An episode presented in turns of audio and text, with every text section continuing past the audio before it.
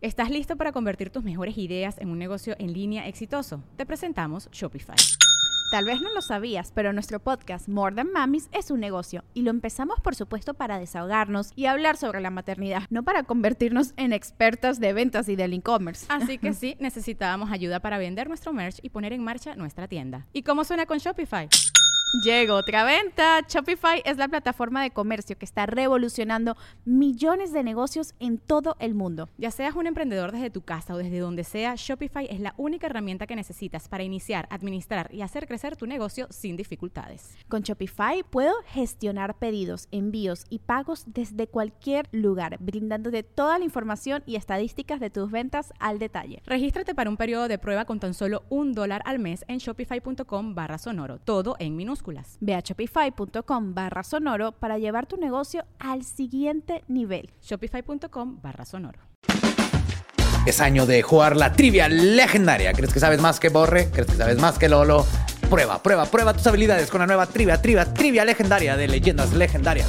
Disponible en Amazon. Estás escuchando Leyendas Legendarias, parte de All Things Comedy Network. Y ahora sí es el primer miércoles de octubre. ¡Octubre! ¡October! Ya, ya era, ya era hora. Y obviamente es mes de Halloween. Sí. También conocida como nuestra Navidad. Nuestra Navidad, su mejor mes del año.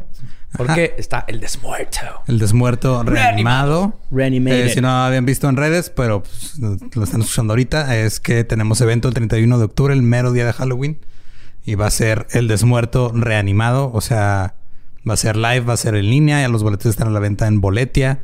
Y va a haber un chingo de cosas que hacer en el show. Sí, cosas nuevas, cosas donde ustedes pueden participar. De hecho, les estamos pidiendo que nos manden videos paranormales y videos de ustedes disfrazados. Vean en nuestras redes las, sí, entonces las se, se los platicamos rápidos. Pues obviamente va a haber este como episodio de leyendas normal en el evento. Va a haber eh, cuentos panteoneros donde les estamos pidiendo que nos manden si tienen evidencia paranormal o alguna junto con la anécdota que sea propia, no que sea ah, lo vi en YouTube. O sea, que ustedes hayan dicho Sí. esto me pasó Esto a mí, le pasó. a mi tía, etcétera. Eh, mándenlo a el correo desmuerto arroba gmail.com antes del 24 de octubre. Y si quieren participar en el concurso de disfraces que también vamos a estar haciendo, tienen que mandarnos también un video o una foto de ustedes este, disfrazados de su personaje favorito, eh, preferentemente del podcast. Ajá. Agarren Y, su este, leyenda ajá. legendaria favorita y ¡pum! Píntense la face. Va a haber premios también. Ese tiene que estar con nosotros antes del 15 de octubre, también en desmuerto.gmail.com. Y obviamente en el show también va a haber eh, ahí otra vez leyendas legendarias. Sí. Ah, y por A favor, ver. en el correo, si van a mandar disfraz en el sujeto, pongan disfraz. Ese sujeto, ese asunto. Asunto. Ah, eh.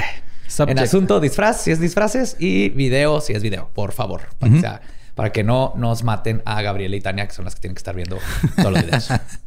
Y también eh, vamos a tener lo creo que lo, lo más nuevo para este desmuerto es un nuevo segmento donde vamos a ir a cazar fantasmas. Oh, yeah. Borre, ¿estás emocionado? No. Pero nos vamos a ver bien bonitos cazando a los fantasmas y cagándonos de miedo. Sí. Entonces ese, ese segmento lo van a ver solamente ahí en el desmuerto. Y le vamos a hacer un roast a Charles Manson. Que también va a estar... Va a estar bien Va a chido, estar bien fregón. Y pues obviamente también, este, si no eh, vieron el evento pasado, si no saben cómo funciona, toda la información está ahí en redes. Está bien fácil. Ustedes compran su boleto en boletia.com, les dan acceso a un grupo de Facebook y el evento se queda ahí 24 horas por si no lo alcanzan a ver el mediodía, pasa algo, lo quieren volver a ver el día siguiente va a estar. Entonces, No sé si dijiste leyenditas Cuesta- legendarias, pero también Sí, dije. leyenditas legendarias. No más, no lo escuché. Ajá. Pero va a haber más leyendas legendarias. Es que creo que lo dije así como corrido y mal. Eh, y también cuesta 66.6 pesos. O sea, todo, todo bien. The number of the beast.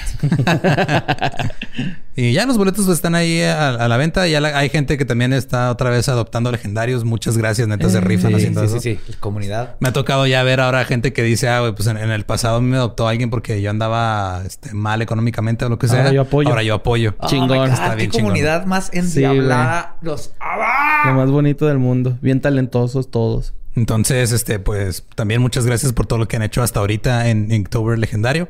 Y los vemos ahí el 31 de octubre desde su casa en el Desmuerto Reanimado. Es como un pisteaditos. Sí. Su cosplay. HorrorCon. Sí, güey. Y va a estar chida, neta. Sí, va a estar chingón. Y pues los boletos ya están a la venta. Y pues ya, ¿no? ¿Qué Va. episodio sigue? Vamos a 84. darle 83, creo. Que en 83 fue el pasado. 84. Entonces 84. 84 y empiezan las cosas creepy, ocultas, secretas, misteriosas. Porque todo este mes va a ser de misterios, creepiness, fantasmas y cosas que hacen en la noche. No. Borre va a estar sufriendo todo el mes. Los dejamos con el episodio 84 de Leyendas Legendarias.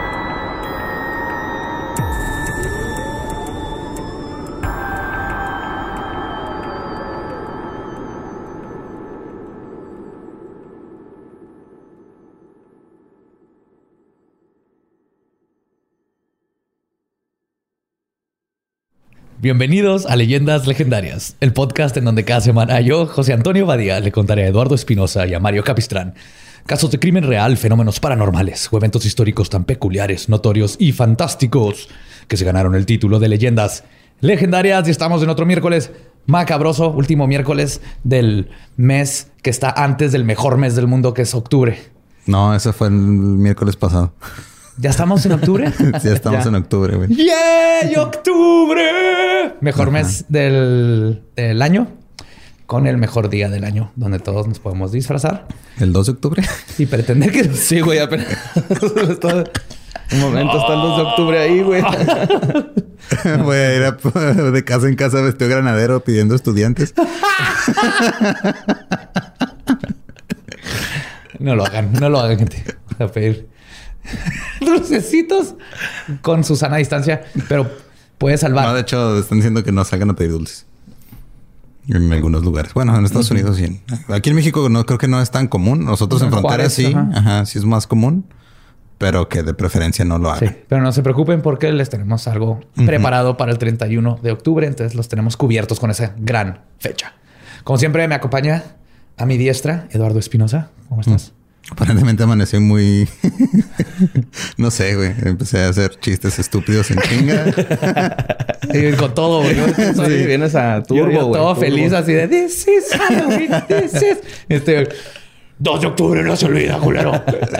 Pues no sé. O sea, no, no se olvida, pero lo, lo llevaste a un lugar muy oscuro. Yo estaba Ay, pensando yo, en o sea... es mi culpa. No, no, mi comentario de, de- de- inocente de pedir dulces y disfrazar a los niños. ¿Sabes también quién eran inocentes? Los estudiantes. Ay, güey. Damn. Ah. Ah, esto se puso dark y con el tema que viene vamos a poner más dark todo. Y a mi siniestra, el hermoso, fabuloso, maravilloso Mario López Borre. ¿Cómo estás, Borre? Muy bien, gracias, Lolo. Me gustan tus critters. Gracias. Tú me lo regalaste. Gracias. Y Doctor Horror. Sí, está bien padre. Pues ahí les va, güey.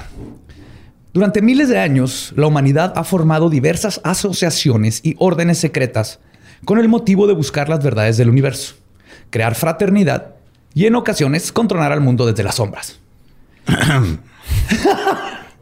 Pero cuando una de estas órdenes secretas se une con la mentalidad y prácticas de un culto suicida, los resultados de esta unión pueden ser desastrosos.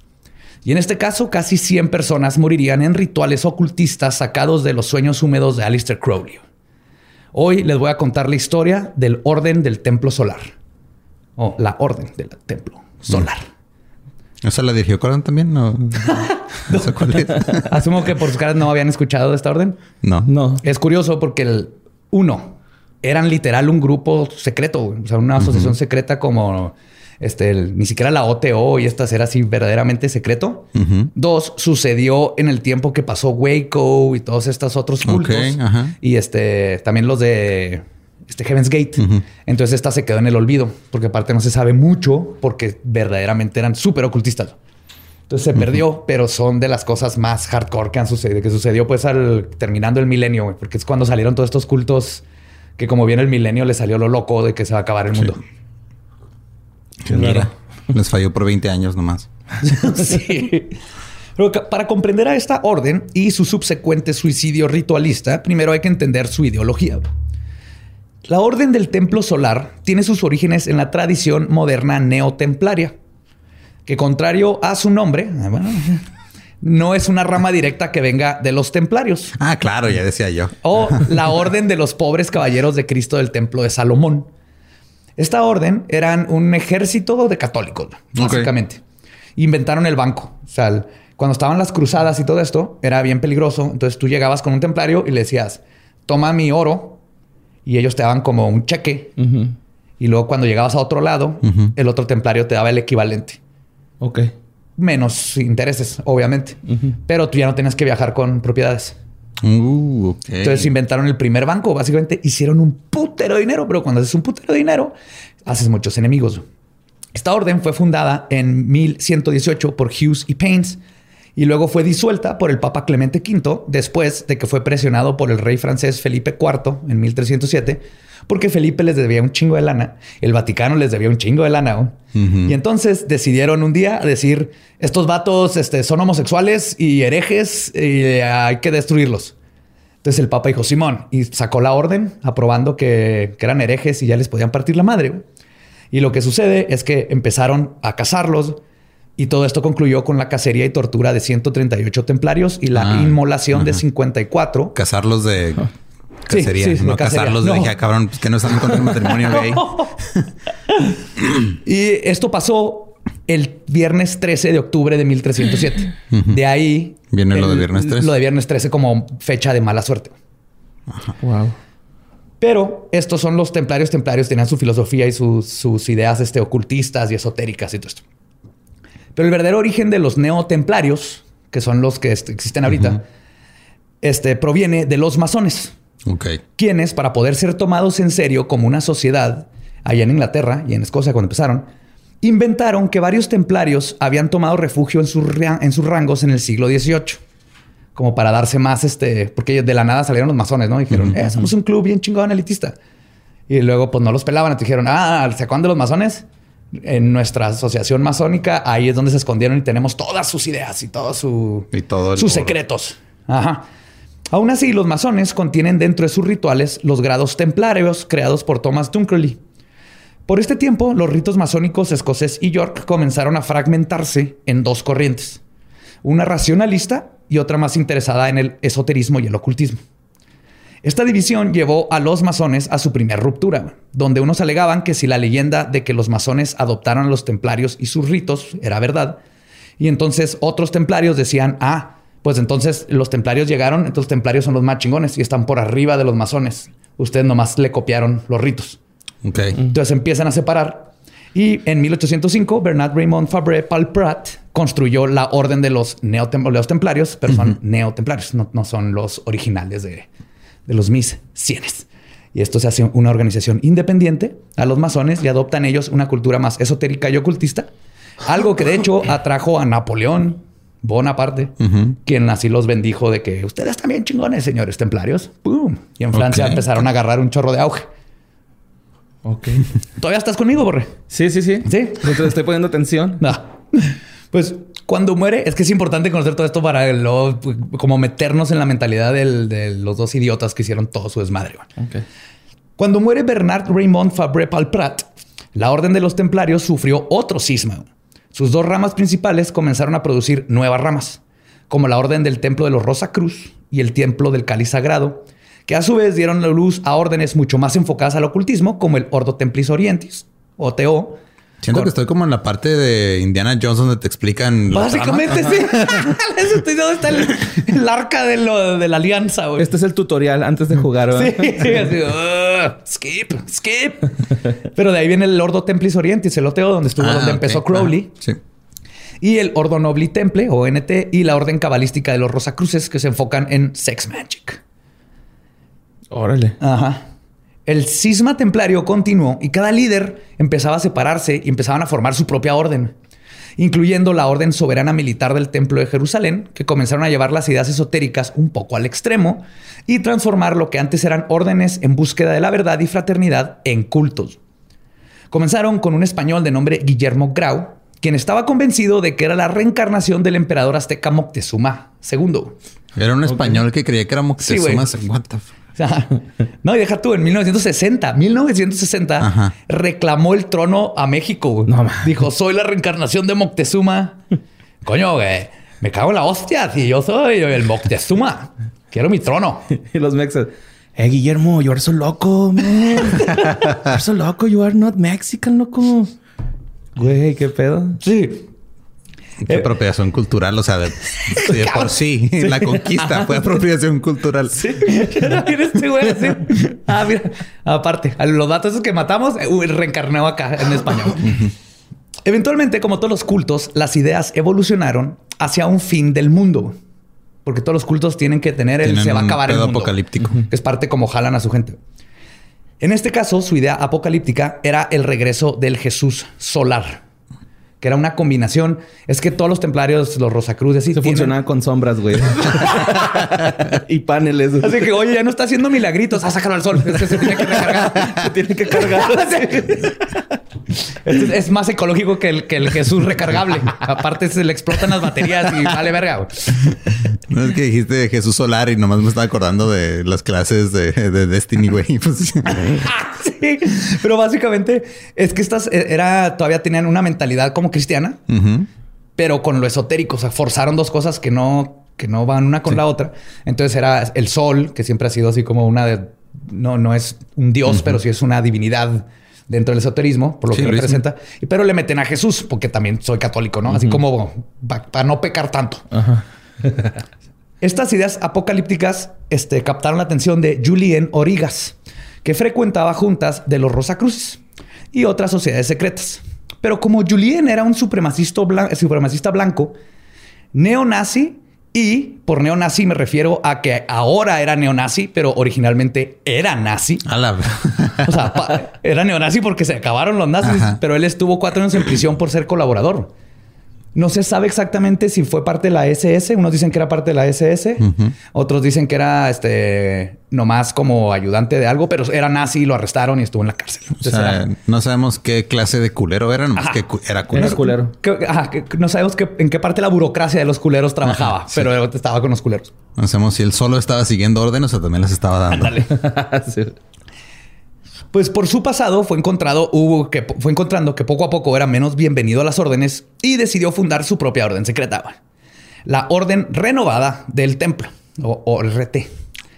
Y fue esta organización secreta la que en 1981 llamó la atención de Luke Jurey, quien junto con Joseph Di Mambro encabezaron una de las masacres de culto más horrendas y misteriosas que han sucedido en 1994. Cabrón.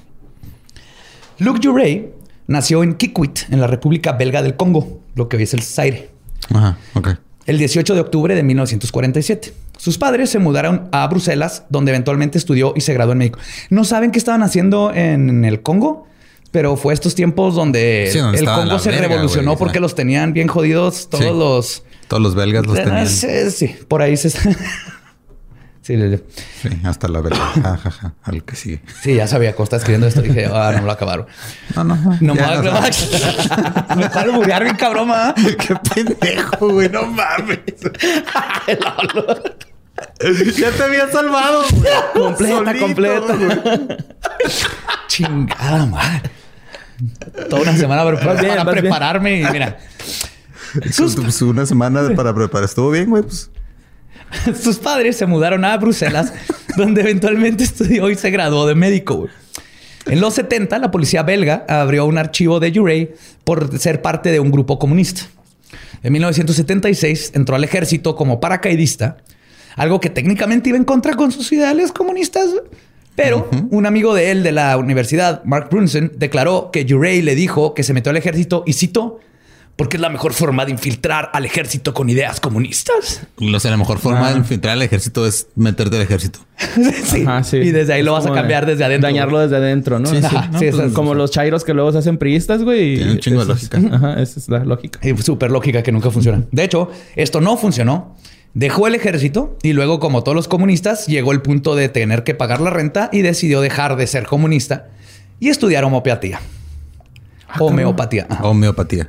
Que la homeopatía... sí, Chochitos, ¿no? Y todo ese pedo. Sí. Sí, es, es un eh, poquito más complicado, pero básicamente es así como una parte minúscula. Por lo general. Mamadas, es- se dice. Son mamadas. Se curan con alcohol, ¿no? Sí. son las esencias de las cosas. Y más, por ejemplo, vi de. O sea, digamos que tienes fiebre, entonces te dan una. Es como vacunarte con algo minúsculo. Si algo tienes fiebre, te la curan dándote algo que te daría fiebre, pero en una cantidad súper chiquita, como para que tu cuerpo haga anticuerpos. resistencias. Ajá. Sí, es mucho más complicado que eso. Yo sé los que hacen homeopatía. Yo sé que es mucho más complicado eso, pero ese es el.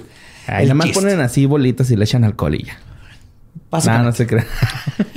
Pues se convirtió en homeo- homeópata registrado en Francia, porque en Francia y en Suiza y así está regulado por ley. O sea, tienes que pasar exámenes como si fueras doctor de Oh, veras. Cabrón. En 1977, Urey se fue a estudiar a las Filipinas, China, Perú y la India. En una entrevista dijo que su experiencia en la India fue crucial para sus estudios homeopáticos y para los 80 ya estaba atendiendo pacientes en la ciudad de Anan- Annemasse, en Francia. Su práctica dio tan buenos resultados que la gente lo visitaba desde todo el otro lado, el, todo el otro lado, desde el otro lado del Atlántico, lo que lo propulsó a abrir clínicas en Francia, Suiza y Canadá. Ok.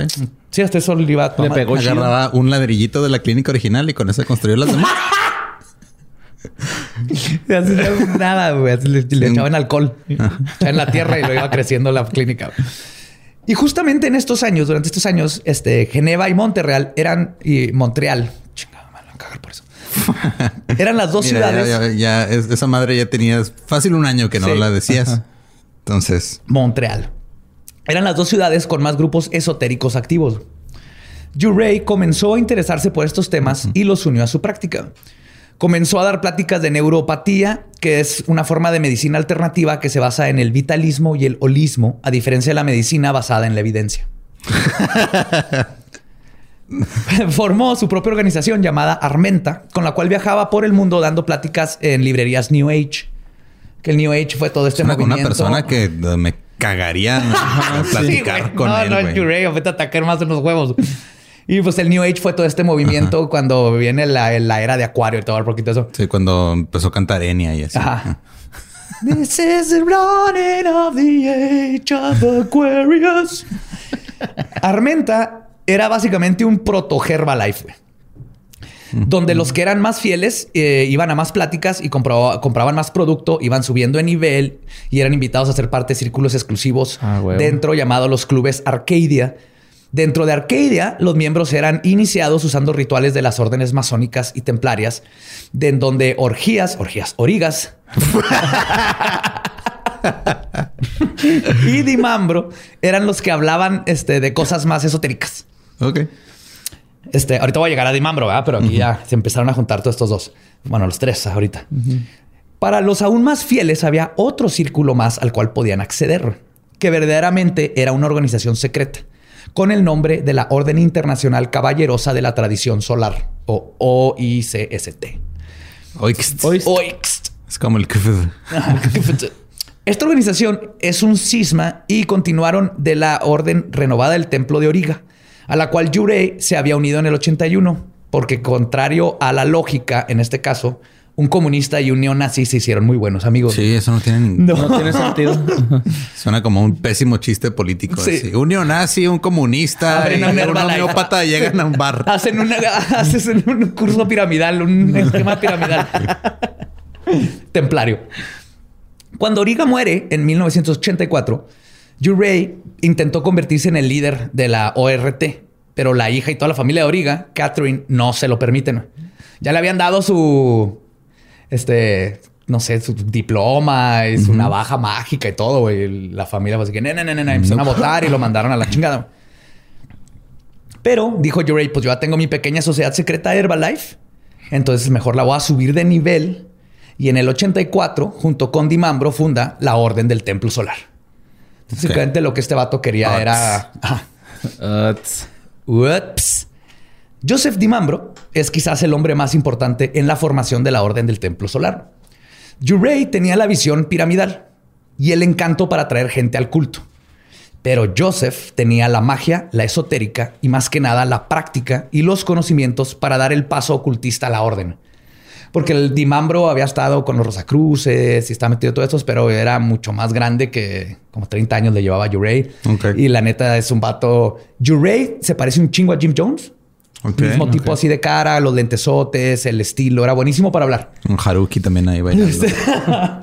y este y Dimambro era el que tenía verdaderamente. Bueno, vamos a ver ahorita, pero era el que le metió la parte esotérica. Y es donde dijeron, eh, tú y yo, shh, vamos a engatusar gente. güey". Dimambro nació el 19 de agosto de 1924 en el municipio de Saint Spirit, Spirit en Francia. Sé muy poquito de él. Pero sabemos que su padre, Rafael Dimambro, era un trabajador italiano que abandonó a la familia. Y su madre era Fernande, era una costurera y tenía dos hermanos menores, Nicolás y Florina. De niño estudió violín y luego comenzó a trabajar con un joyero. Desde niño, muy a la Jim Jones, le gustaba ir a misa. Uno de los exmiembros del culto cuenta que Dimambro tenía una relación muy peculiar con su madre. Se quedaban despiertos hasta altas horas de la noche tejiendo juntos. What? Yes. Era su cosa favorita del mundo. güey. Se quedaban con su mami y tejían. Guácala, güey. Los niños con mamiti se burlaban de ese güey, ¿no? Así. Sí, chupándose el, el dedo el güey que abrazaba a su mamá. Así, mira ese pendejo, está tejiendo. Mambro decía, y cito, en esos momentos logré sentir el ritmo de mi madre. Ah, ok. A lo mejor era una palabra clave eso de tejer, güey, ¿no? No sabemos, es lo único que sabemos, güey. Casi no se sabe nada de él para nada, güey. No sé, pero... Pero, sabemos esos datos, lo dijo Ah, ahí Huele a incesto, güey. La neta, en cabrón. Sí, está bien raro todo. Huele a incesto y baguettes. Siento que ese güey huele como cuando te rascas la ingle y lo te hueles el dedo, güey. Eso ha de oler, güey, ese güey. Estoy seguro. A sus 20 años comenzó a interesarse en el ocultismo y la esotérica, haciéndose parte de la orden antigua mística de los Rosacruces, AMRO. Todavía existe AMRO. De hecho, AMRO no está mal. Es AMLO, güey. Ah, bro. Así le dice este... eh, Xi Jinping, ¿no? Cuando lo ve.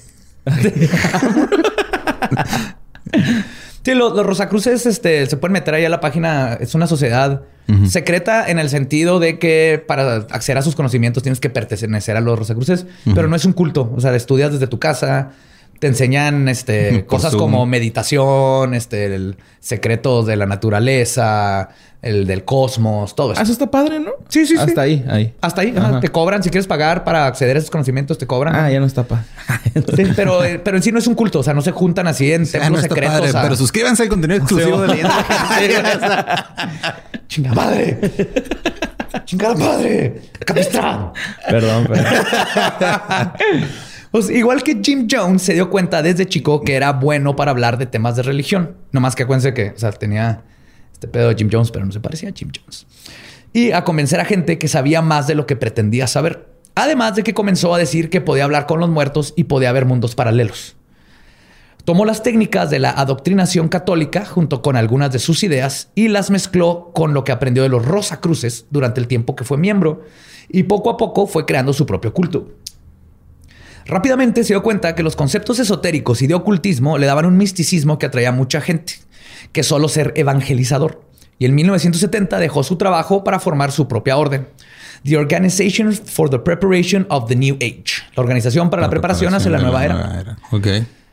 APN. Ah, no, OPN. ¿eh? Op- Op- OPNE. Op, op, HN. OPNE. Él y su culto vivían en el municipio de Anemase, pero no duró mucho. Y dos años después fundó uno, uno nuevo llamado, irónicamente, La Pirámide.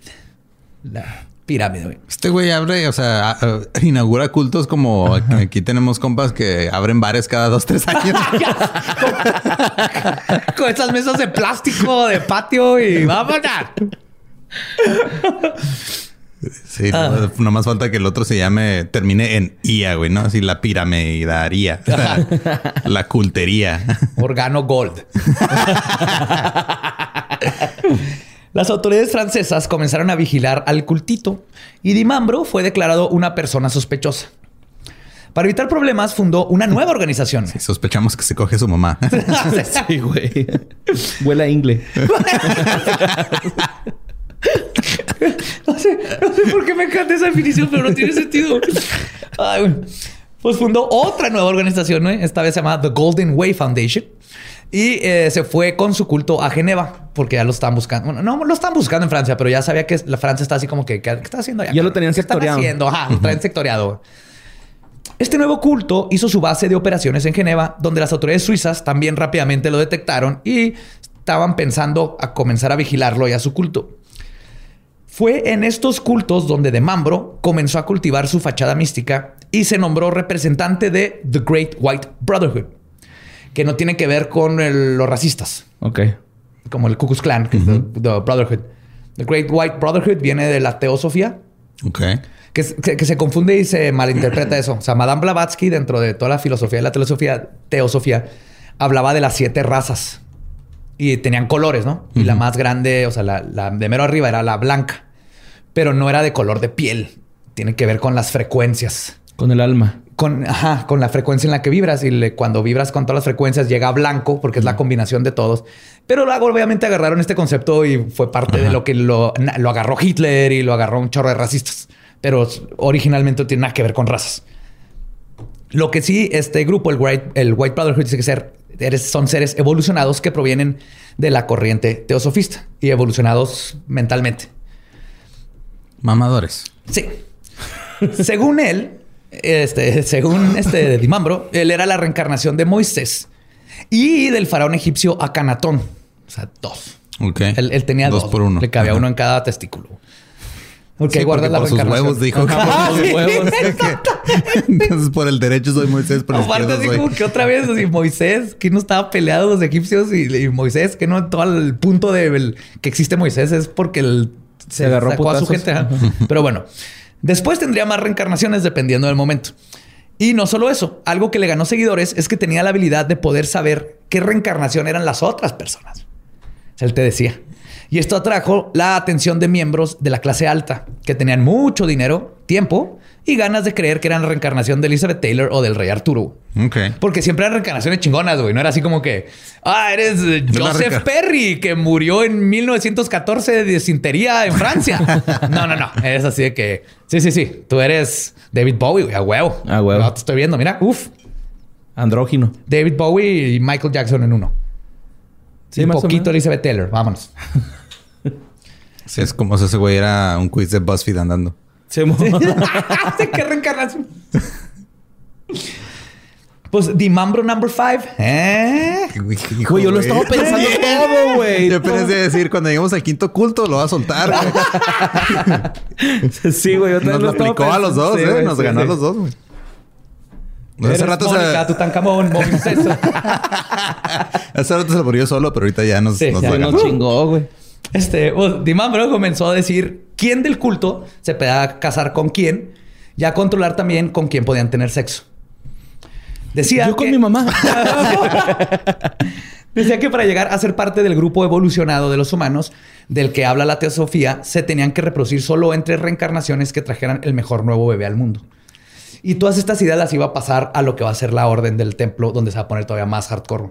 Y lo curioso es que, a diferencia de muchas otras organizaciones o cultos, que por lo general atrae a gente que tiene problemas este, económicos, Sí, este sociales, te jalaba puro rico. puro rico. Gente te- tuvo políticos, policías, este, el mero mero de una padra, planta hidroeléctrica. O sea, estuvo muy cabrón por eso. Era Como la cienciología. rica, eh, doctores. Ajá, como la cienciología, igualito. Aunque ahí se agarran al que quiera entrar, ¿verdad? Pero este sí estaba muy, muy específicamente dirigido a gente de A dinero. la élite. Fue durante, su, fue durante su estancia en Geneva que conoció a Jurey, que estaba con sus pláticas y seminarios de New Age. Y ahí es donde lo invita, Dimambro lo invita para dar una plática en su orden de The Golden Way. Cuando se conocieron, descubrieron que ambos tenían algo en común: la idea de formar su propia organización secreta usando la receta perfecta de dos tazas de los principios esotéricos de los templarios, con una cucharada de catolicismo, tres tazas de ocultismo teosofista y una pizca de las filosofías de los Rosacruces, con dos porciones del secretismo de los rituales masónicos y cosas sacadas de la manga al gusto. Ah, cabrón. Esa es la parte más importante. Son dos güeyes pedos hablando. Vamos a poner un bar, güey. no, no, no. Vamos a hacer un culto, Un mamón. culto, mamón. y todo este, se- en todo esto se envuelve la visión apocalíptica que es necesaria para cualquier culto. En este caso se mezcló las ideas New Age de Urey, de que el mundo se acabaría por una catástrofe ecológica en el 2000 y que había que corregir la forma en la que comemos, y la idea de Dimambro de un fin del mundo profetizado por el movimiento templario que suceder- sucedería en tan solo 13 años. Siempre la cagan los líderes de culto en dar Es que se fechas ponen, exactas, güey. Por eso el Siempre. catolicismo rifa, güey, porque ellos nomás han dicho, va a pasar, Va a no sabemos cuándo, pero va a pasar. Va a pasar. güey. Pórtate bien, Sí. güey. Los cristianos la han cagado muchas veces con, con su. ¿Cómo se llama? The quickening, the takening, The- the, ejaculation. Cuando van a que te The va a la es la tierra y te vas a. Rapture. The rapture. La ruptura. Ajá. Ya van como seis raptures que no suceden. The Rapture. Es el Buena momento banda. en donde los cristianos creen que te, vas a- te conviertes en esperma y te vas al cielo. Ujú. Así como dices Y dejas tu ropa. Ajá. Órale. Eso trata. Pues Dimambro encontró eh, en, en el carisma y personalidad que él carecía y Urey encontró en Dimambro los pseudo conocimientos esotéricos necesarios para engatusar a más gente. Mira como tú y yo, güey. Tú tienes, tú tienes el carisma que yo no tengo, güey. que hacer un culto. güey. Y en 1900... Ya lo empezaron, güey. No están contento, qué verga, güey. Bueno, sí, ah, que, a, a él les decimos cuándo se acaba el mundo. Todavía no decidimos. no, nos llegará en una peda, güey. Sí. Y también las reencarnaciones, todo eso. Ya, ya Sí, vendrá. vamos a estar ahí y luego en, en el asador va a quedar una así grasita, va a formar una fecha, güey. y- Y ahí vamos a ver Sí. cuándo y cómo. En 1984, Dimambro y Urey decidieron juntar sus sectas para formar la sociedad secreta, mística y elitista conocida como la Orden del Templo Solar. O, o- OST, le voy a decir, Order of the Solar Temple. Ah, está más chido el Ots. El Ots. Todo, todo suena como pandillas, güey, ¿no? O sea, son pandilleros, güey. Tienen tags de barrio. Sí, ropita, Ropita de barrio. O sea... sus colores, sus símbolos, sus... Sí, son pandilleros, Cortés, pero todo. ñoños, güey. Ajá. Ajá, sí, Sí. son pandilleros, güey. Son, son cholitos. todos. Son cholos de Dungeons and Dragons. LARPing. Ajá, es LARPing, literal. Dimambro comenzó a tener visiones, entre comillas, obviamente. Una de ellas eran sobre que él era la reencarnación también de uno de los templarios originales.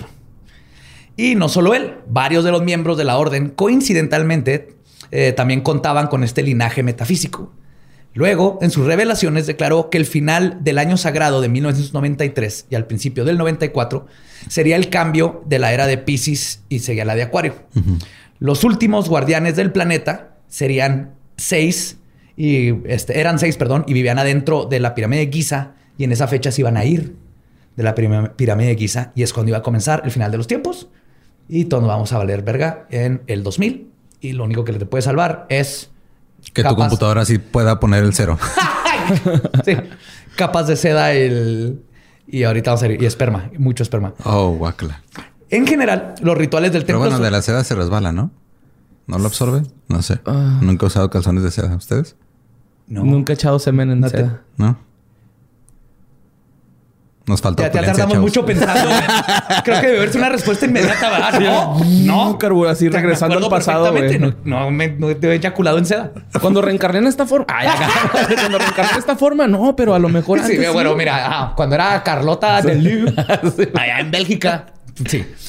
En general, los rituales del templo solar se dividían en dos categorías: ceremonias mágicas y este, místicas y ritos de iniciación. Entonces eran las ceremonias de "Oh, estamos haciendo magia y luego los ritos donde metían a la nueva gente. Con algadas y este, Ajá. como Casi. fraternidad, ¿no? Pues de hecho, la primera categoría supuestamente incluía, porque medio sabemos, ahorita vamos a ver cómo sabemos más o menos del templo, porque sí está súper secreto, güey, no se sabía nada. La primera categoría supuestamente incluía prácticas de magia sexual, en las que las parejas practicaban beber esperma. Además, como buena sociedad secreta, construyeron santuarios subterráneos especiales que estaban ocultos detrás de paredes falsas, a los que se accedía por pasajes secretos bajando escaleras con 22 escalones. O sea, estaba súper Indiana Jones. Sí. Eh, Dan Brown. Dan Brown, yo creo ahí hubiera hallado ahí. Él sí se hubiera- él hubiera Él sí era así una conspiración chingona. Eran los 22 escalones por el árbol de la vida. Este que tengo en el brazo. Pero sí. La iluminación no era gratis. Borra se quedó igual. Los sefirot del árbol de la vida. Filósofo. Ahorita te Sí, explico, sí, No, es, no es hora para eso. Estamos hablando de esperma. la iluminación no era gratis. A diferencia de la mayoría de los cultos, como les contaba, este buscaba llenar sus rangos de gente influyente y adinerada. En la rama de Quebec se esperaba que los miembros donaran de 90 hasta 350 dólares al mes. Esos eran los base. Además de ayudar con trabajos manuales para operar la cosecha, la cocina, las escuelas y el trabajo administrativo. Lo que sí era igual a otros cultos eran las amenazas por abandonar el culto o traicionarlo. Paradójicamente, al mismo tiempo que se amenazaba a los miembros, se les inculcaba la importancia del libre albedrío como una de las piedras angulares de la iluminación. Ah, mira, Entonces, ahora tienes, que ser, ah, sí, tienes que ser independiente y para liberarte de las ataduras, te vas culero y te parto la madre. Pues como cholos te digo, güey. Sí, No te vas del barrio, homie. El barrio acabará contigo. Para adoctrinar a sus cultistas se empleaba la práctica de rituales basados en la mezcla de antiguas órdenes secretas que se convirtieron en la actividad principal del templo solar. Las ceremonias eran muy elaboradas, a menudo celebradas bajo la luna llena, con todos los participantes vestidos con ropa medieval templaria, así LARPing. A menudo se utilizaba música de ópera, efectos especiales y posiblemente, no posiblemente, seguramente alucinógenos. Sin avisarle a la gente que les estaban dando alucinógenos. Ah, eso no está chido. No. Usaban Sí efectos. está, sí está. efectos- ¿Drogar a alguien en su consentimiento? Tengo un compa, güey, que en un viaje, güey, a un concierto, ah, no dijo nada el güey hasta que llegamos acá a Juárez, güey, pero empastilló todas las caguamas, güey, y todo el, el camión venía emparizado bien machín, güey. Estuvo bien mal, estuvo bien mal esa acción. Es peligroso. Bien peligroso, güey, pero Pero tú te la pasaste un saludo. Misra, pinche diablo. También usaban efectos visuales como relámpagos, simulados, hologramas y láseres para fingir que los maestros materializaban objetos sagrados como el Santo Grial y el Arca de la Alianza. Indiana Jones. A veces también hacían ópera karaoke nights, donde se organizaban. ¿Cómo? Se organizaban, ponían un CD de ópera y actuaban toda la ópera, güey. Pero era karaoke porque no eran cantantes de ópera, güey. Es Dewey, güey, así, ¿no? Suena terrible todo. Correcto, güey. Y estaban cantando y lo único que escuché es golpéame y no dejes de golpearme. Imagínate, hacía gente pastosa, rica, prepotente, karaokeando ópera, güey. no mames. Y tomados esperma en ropa de seda con capas. Qué. Eso No es. sé por qué, pero me, me estoy imaginando a Ricardo Naya haciendo eso específicamente.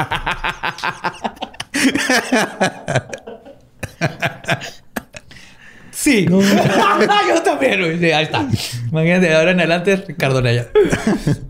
Este, un- una ex miembro de la OTS, Rosemary Klaus, describe que Urey utilizaba, y cito, un sistema de mortificación para doblegar a sus cultistas. Y cito, Urey, vestido como un sacerdote, caminaba alrededor del cuarto mientras criticaba o elogiaba a la gente.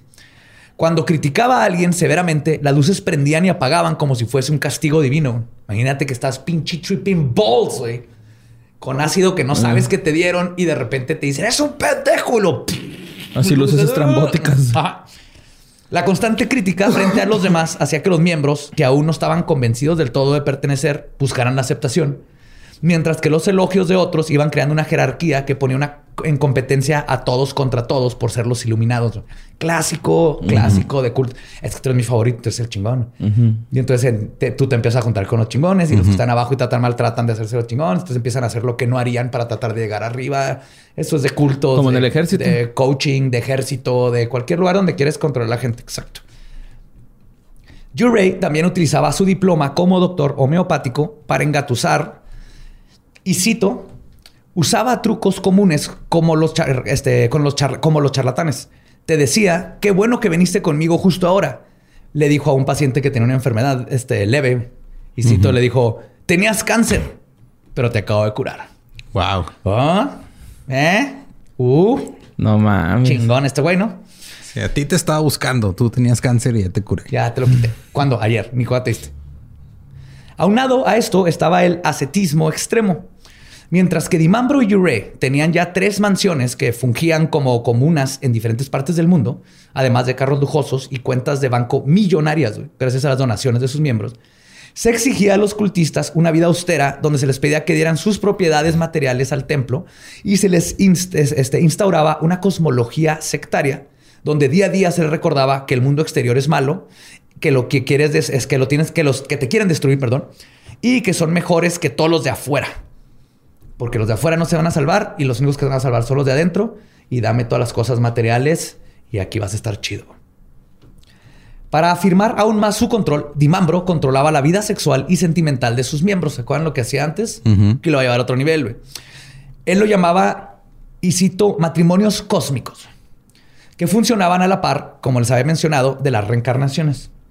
En un punto, Dimambro declaró que Juré era Bernat de Claviaux, su esposa era Matt, la- que es la... eh, Bernat de Claviaux es un este, fundador de los, De los templarios. templarios. Que su esposa era Matt, luego a Dominique Belatón, ahorita esos nombres van a regresar, güey. Era la hija de Hatshepsut, es una diosa egipcia. Y coincidentalmente, güey, las reencarnaciones estaban sujetas a revisiones repentinas de la identidad que normalmente tenían que ver con si le quedas bien o no a Dimambro, güey. Sea, era, tu- era como que la forma en que te, le empezabas a cagar y lo, ah, ¿sabes qué? Siempre... este, Tú vas a andar con ese marrano que está ahí sí, revolcándose y- en el lodo. Ah, no, Sí. eras, eras este... entonces, el Moctezuma ya es Cristóbal Colón. Ok. Y ya no te puedes juntar con Cleopatra porque no se llevan. Mm. Así le hacía. Estos matrimonios cósmicos terminaron con gente como el hijo mayor de Dimambro, Helio, de 14 años, casado con la señora Hugengin, de 30, que había llegado al templo con su esposo. Y Dimambro, que tenía 58 años, se casó con Dominique Bellaton, que tenía nomás 21. Según Dimambro, la orden debía crear nueve niños cósmicos. Y la única forma de lograrlo.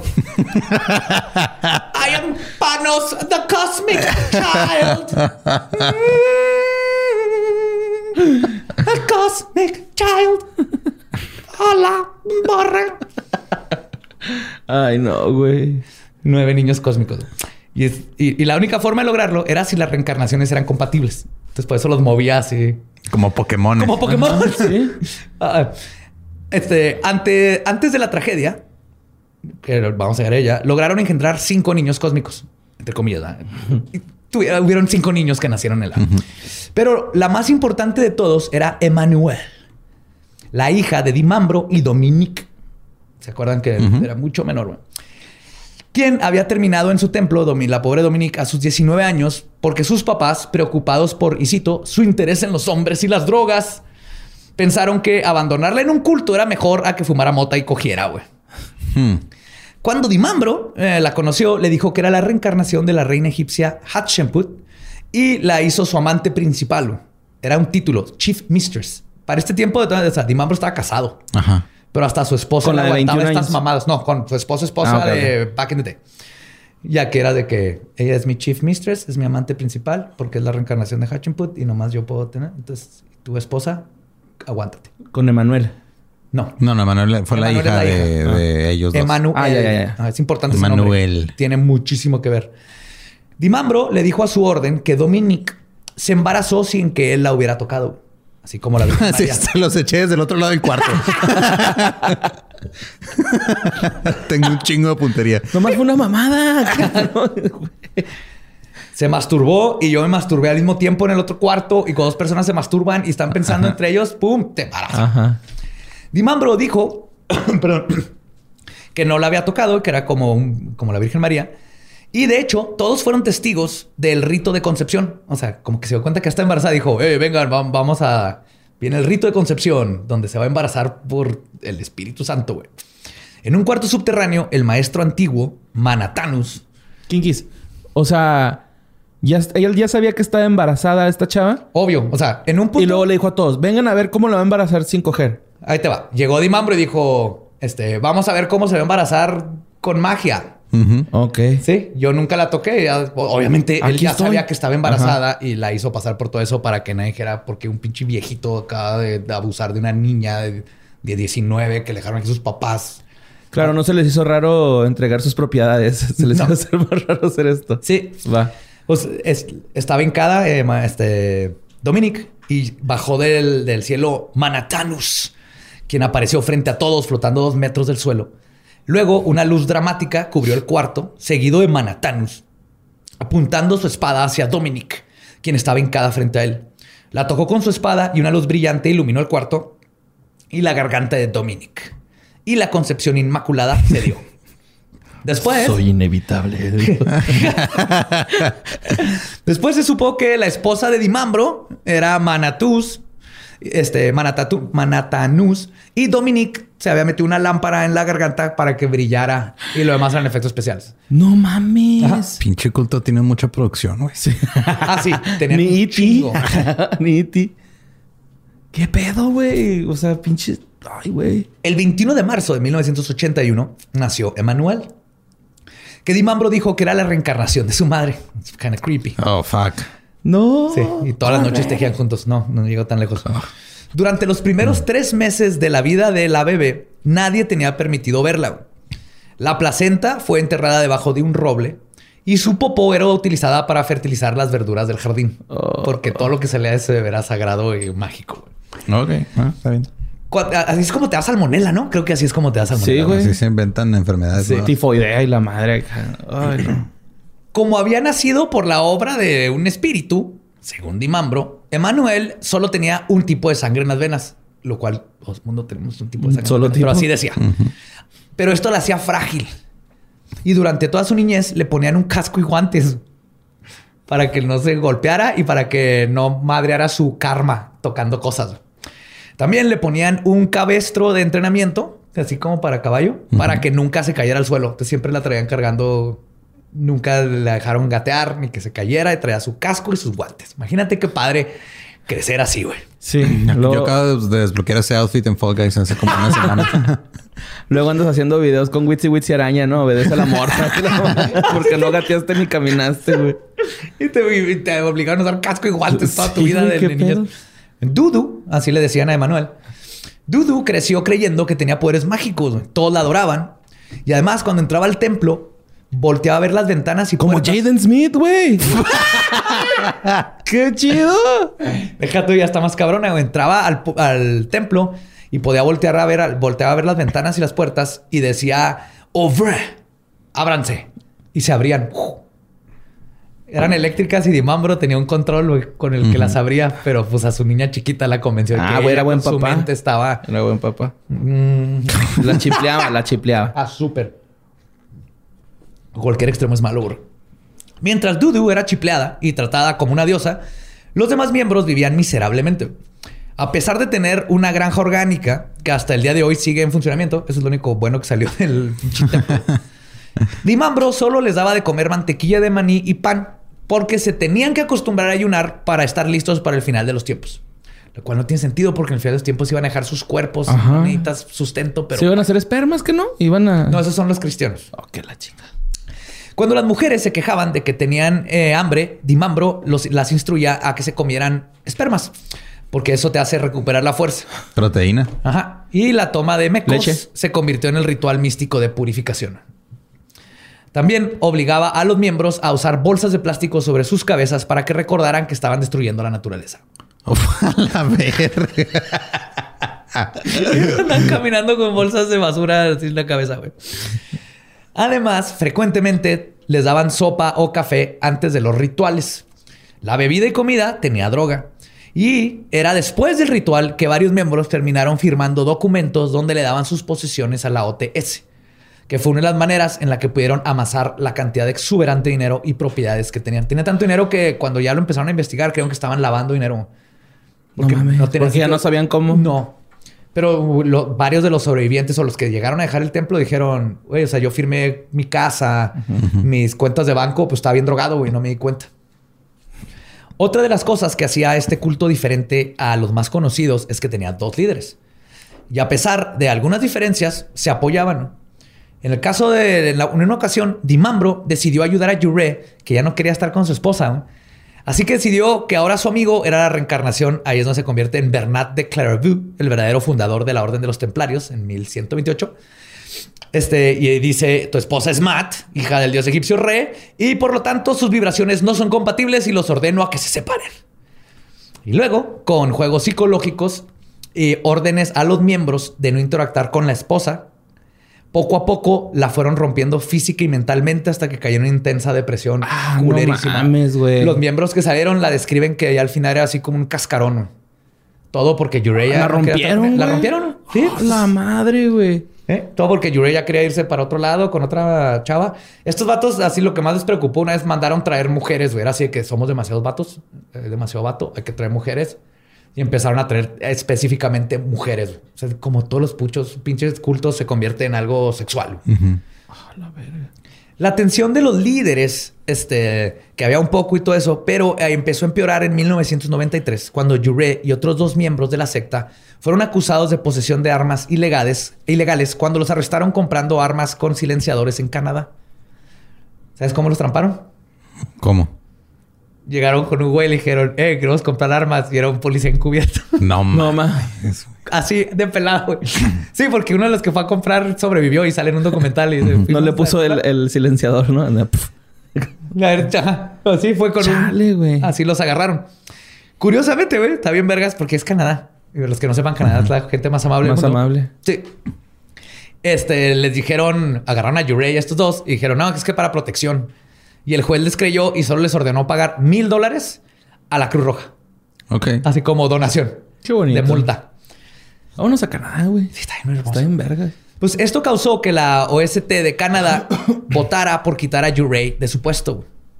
La policía canadiense comenzó a investigar a Jurey más de cerca y entonces Jurey dijo, fuck this, ya me voy y se fue a Suiza, donde tenía varias propiedades en la ciudad de Geneva, entre ellas una granja en Sherry y varias cabañas en Grange sur Salvano. De güeyes que se las hacen. Se De ellos habían mismos, dado. era Ah, parte de sus...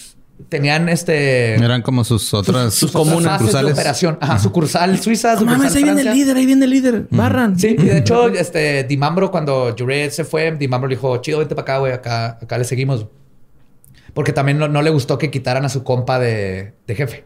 Ok. Y es otro de los problemas que pasa con muchas asociaciones de or- or- cultos. Que no, no hay quien vaya a sustituir al jefe, güey. Porque siempre se hace. Jim Jones es de después de Jim Jones que sigue, Sí, güey. güey. Si algo le pasa a Jim Jones, Ya valió más. ya valió verga. Acá también, si algo le- aunque, aunque la- el, el liderazgo se pasó de, en esa rama a otra gente, los líderes siguen siendo espiritualmente y mentalmente estos dos güeyes. Ujú. Digo, lo que pasa en los cultos, una vez que pierdes el líder, vale verga. O cuando el líder te dice, ¿sabes qué? Ya valió verga, me voy a matar. Y luego, pues, ni modo que se quede el aceñito, ¿no? Pues la mandaron a la verga, güey. No mames, güey. No, no, la verga. O sea, esta situación, con la reputación de Jure destruida y las autoridades investigando a la orden, se juntó con la recaída de salud de Dimambro, quien ya tenía 70 años güey, para este tiempo. Tenía diabetes, problemas de riñón, necesitaba usar pañales y aparte le dio cáncer. O sea, estaba de la ¿No se pudo quitar el cáncer solito? Con- ni solito ni con, ni con la homo- Homeopatía. homeopatía de su compa. Como sucede en varios cultos de este tipo, cuando él o los líderes se ven perdidos, tienden a acelerar el proceso autodestructivo de la comuna. Y en este caso, en el caso de la OTS, esto sucedió de una forma brutal. Las cosas se tornaron oscuras cuando Nikki Robinson Dutois, esposa de Antonio Dutois, quien era el ingeniero de efectos especiales del templo. Él es el que era un ingeniero y él eh, no estaba tan metido con el culto, pero le pagaban chido Ajá. y él se encargaba de todos los efectos especiales. Como los de la aldea. ¿Te acuerdas de ese movie? Ándale. Como los de la- él era el del que se encargaba de ese pedo. Pues la este Nikki sufrió un aborto espontáneo. Dimambro, enojado porque había perdido a uno de los, de los niños cósmicos, le prohibió volver a intentar embarazarse.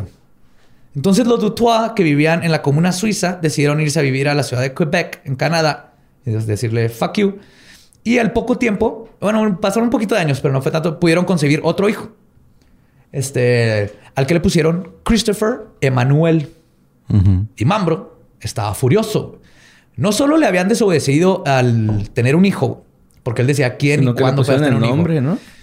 Aparte, le habían puesto el nombre que él decidía cómo le ponían el nombre a los, a los niños, pero para agregar insulto a la herida le habían puesto Emanuel, lo que, que era igual que Emanuel, Ajá. su hija, lo que consideró un insulto personal hacia su hija cósmica. Así que declaró que este niño era la reencarnación del anticristo, que era impuro, y ordenó a los cultistas a que no lo voltearan a ver ni a él ni a su madre. Ah, no mames. Los trataron, los empezaron a tratar culerísimo. Entonces, los Dutois decidieron, ¿saben qué? Fuck you. Nos vamos nos del templo chido porque cada vez que iban, entraba la este, Nikki a un lugar, Ujú.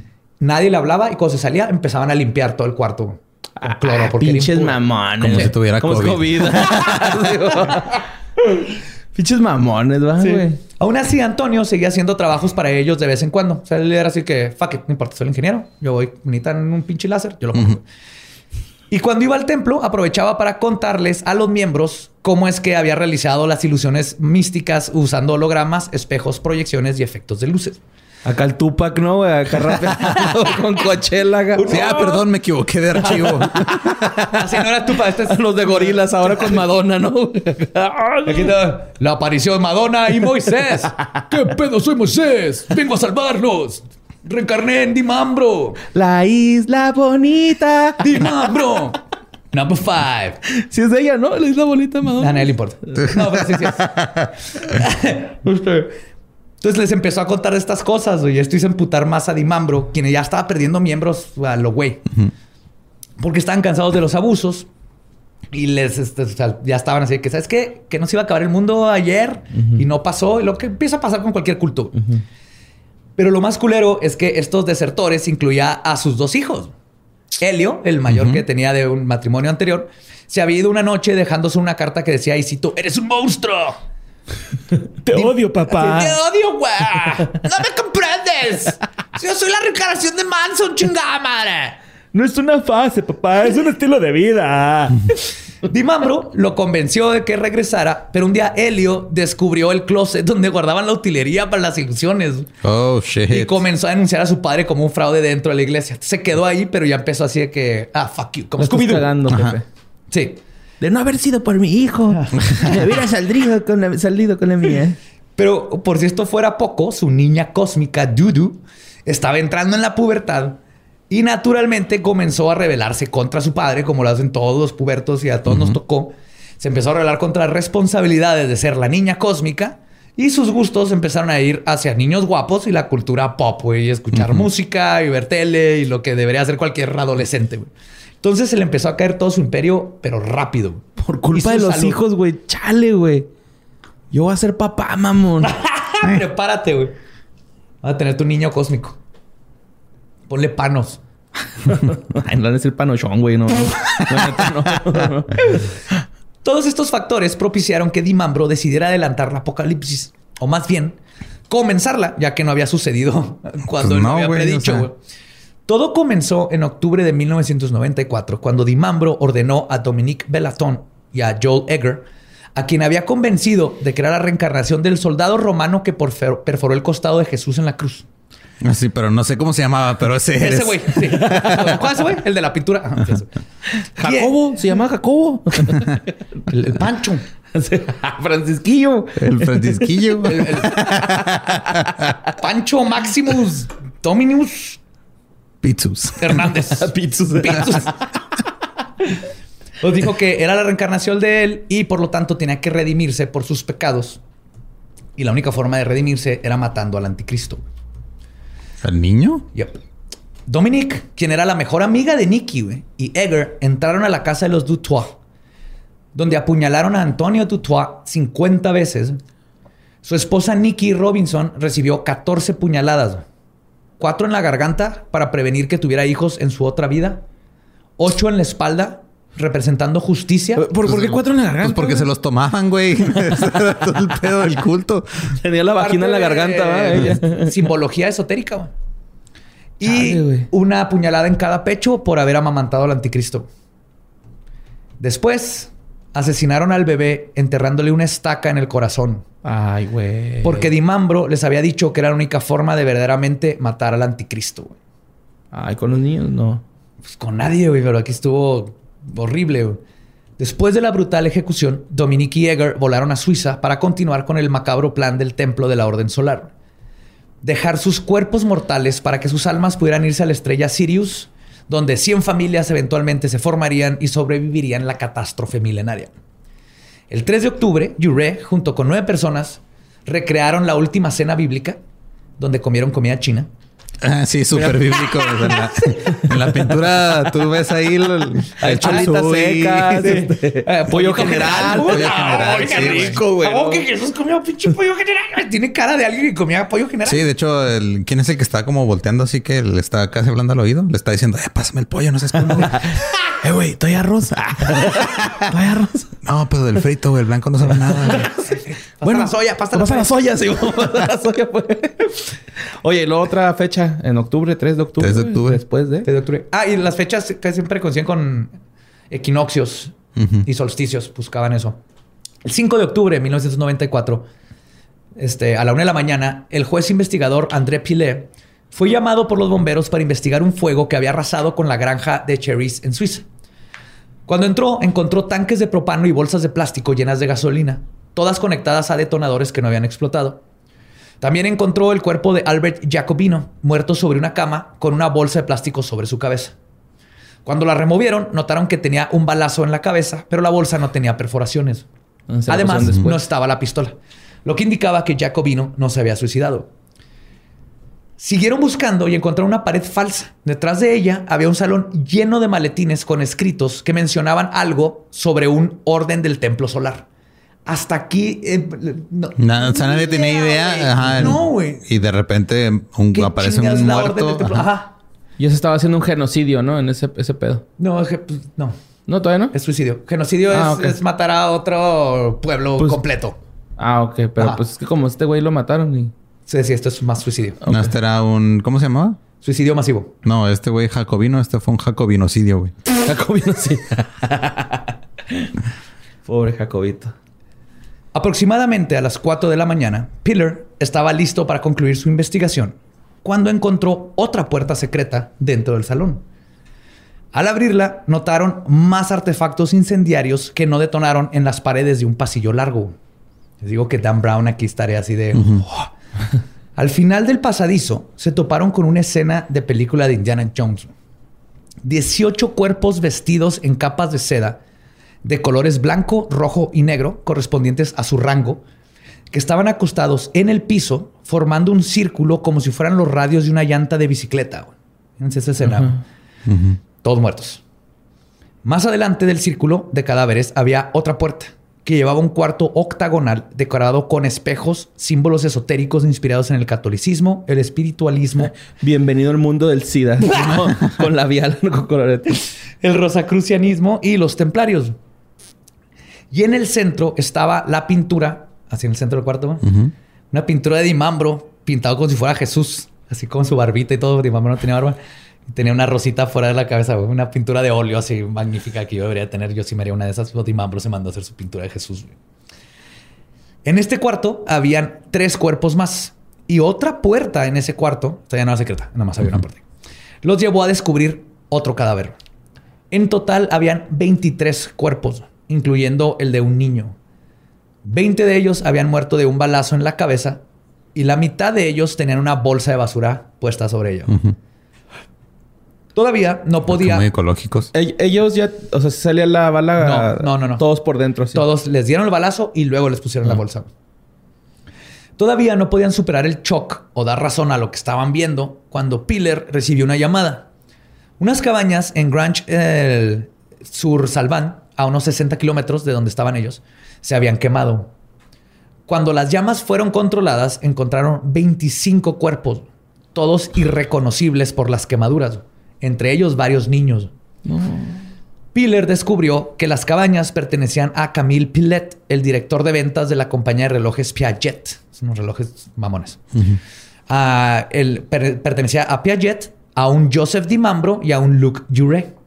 Es la primera vez que él había escuchado los nombres de Dimambro y Jure. güey.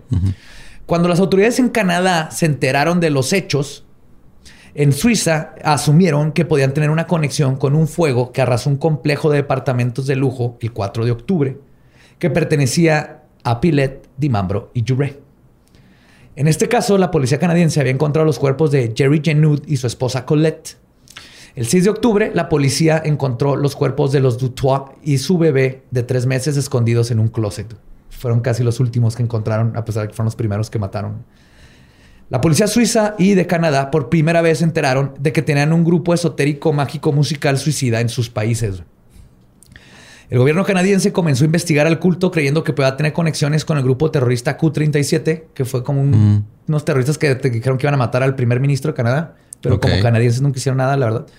También Eh, Se disculparon porque Sí. no lo mataron. Así, no, perdón, no Perdón. pudimos, no se armó. Te vamos a mandar miel de maple, disculpa. Este, también los dijeron que ta- intentaron detonar explosivos en una hidroeléctrica. Porque uno de los que trabajan en la hidroeléctrica era de También dos policías eran del culto. Este, ayudaron a matar a gente y luego se suicidaron, ¿no? O sea, había gente infiltrada bien cabrón, ¿no? Pero de todas maneras, nada de esto se les pudo comprobar. O sea, como que muchos dijeron, es que tiene, que haber- tiene que haber una razón, güey. Tiene que haber una razón lógica. más grande que nomás un culto, pero al parecer era nomás un, Un pinche culto. güey. Después del suicidio masivo, cuatro cartas de suicidio llamada los, llamadas Los Testamentos fueron recibidas por varios periódicos. Aparte de explicar su plan de morir en masa para, y cito, transitar hacia Sirius. Sirius. La perdón. estrella. Sí, la estrella. Se describió que 15 de las víctimas habían cometido suicidio. Ellos era- se hacían llamar los despiertos, The Awaken. Entre ellos estaba Dimambro y Jure. De hecho, al principio, pues uno estaba medio quemado y no lo pudieron este, confirmar. Y dijeron, no, no está muerto. Y lo en chinga dijeron, sí. Y es irónico porque en, en el documental sale uno de los miembros y dice que cagado porque el Dimambro siempre decía que el fuego era su elemento y que cuando se fuera aquí se iba a, a ir con el fuego y su cuerpo lo encontraron se Calcinado. suicidó. No, ni siquiera se quemó bien su cuerpo. Entonces ni siquiera tuvo su, como su, este, Mi bien cocido terminó el güey. Ajá. Entonces, este, eran 15 de las víctimas habían sido los, los despiertos. 30 miembros, los que llamados los inmortales, fueron envenenados, drogados y luego ejecutados de un balazo en la cabeza. Y las otras 7 víctimas fueron ejecutadas por traidores. En total, 53 cuerpos fueron encontrados en, en Suiza, Suiza y, y, ajá. Can- y en Canadá Y fueron... Canadá. Ah, en total ya En total. Canadá, Suiza. Ajá. Se cree que Dimambro intentó que fueran 54, al igual que los 54 templarios que fueron quemados vivos back in the day, que comenzaron todo esto un 13 de octubre. Pero uno de los miembros logró escapar. Se peló, no quiso ir ese día. Cuando regresó a la casa, estaba cerrada y luego se enteró que todo el mundo se había suicidado. Entonces, por eso no llegó a 54. No mames, Pero el llegué es que tarde. 54. No, si hubo una señora que fue a la estación de policía cuando se enteró y les dijo, güey, se me pasó el tránsito. O sea, ella sí no, no se enteró y estaba bien preocupada porque ella no se iba a ir a Sirius. No, señora, cálmese. Acá no. Tranquila. Entre las víctimas Pobrecita. está Dudu y, y Helios. Terminaron muertos. Entonces, eh, las muertes no pararon ahí. El 15 y 16 de diciembre de 1995, digo siempre equinoccios y solsticios cerca de 16 cuerpos fueron encontrados acomodados en forma de estrella en las montañas Vercors en Francia. Dos de los miembros habían ejecutado a los demás para después suicidarse por inmolación. Casi dos años después, el 27 de marzo de 1997, cinco miembros de la OTS se suicidaron en el pueblo de Saint Casimir, en Quebec. La policía encontró los cuerpos quemados de cinco adultos. Tres adolescentes fueron encontrados drogados en un cobertizo en el patio. Nomás estaban ahí No, eso está bien culero, güey. Tony Hawk, güey. jugando Tony Hawk. Twitchando, Tony. ¡Eh! ¡Jefa! ¡Ah, vamos a quemarse! Tráete unos abritones. Ah, valentones, cabrón, creí, valentones. que, creí que acá. estaba tostado era yo, jefa. ¿Qué pasó? No, está bien culero. Eran, este, eran tres adolescentes de 13, 14 y 16, hermanos. Este, le hicieron plan, se dieron cuenta del plan de los padres. O sea, estaban en la casa y de repente vieron que, que estaban los tanques de propano y bolsas de gasolina y estuvieron horas diciéndole a sus papás que no lo hicieran, que no lo hicieran, pero ya los habían drogado. A los papás. No, los no, no, papás a los los papás niños. drogaron a los adolescentes y los Pero adolescentes- eventualmente los convencieron lo suficiente para dejarlos ir, pero la- los llevaron a, y los encerraron ya drogados en el cobertizo y los se regresaron y se suicidaron. Ah, ¿Sobrevivieron los tres o no? Los tres sobrevivieron. Ah, ok. Pero Pues ya tenían tener que aguante, ¿no? convencer a tus Ah, papás ya a que no quemen, no, que se quemen, que no se van a ir a Sirius, güey. Pero sí, ellos sí sobrevivieron. Finalmente, el legado suicida del templo de orden solar, hasta donde sabemos, casi cobra muchas más vidas. Esta vez en la isla de Tenerife, en España, donde un barbero se suicidó, era parte de la orden, el barbero de Sevilla creo que se llamaba. ¿No? Bien conocido, ¿no? El vato. sí, con el barbero de Sevilla. Todo, chido, todo un chiste malísimo, pero, pero dos personas van a reír. Mi papá. sí, tu papá. Sí, escuchar este programa, pero no escucha todos. se suicidó, pero eso alertó a las autoridades españolas y alemanas que ya andaban detrás del, culto. Y es que a Tenerife en el 83, por ahí, fue Dimambro a dar clases y pláticas y ahí formaron como un mini templito que había salido del radar.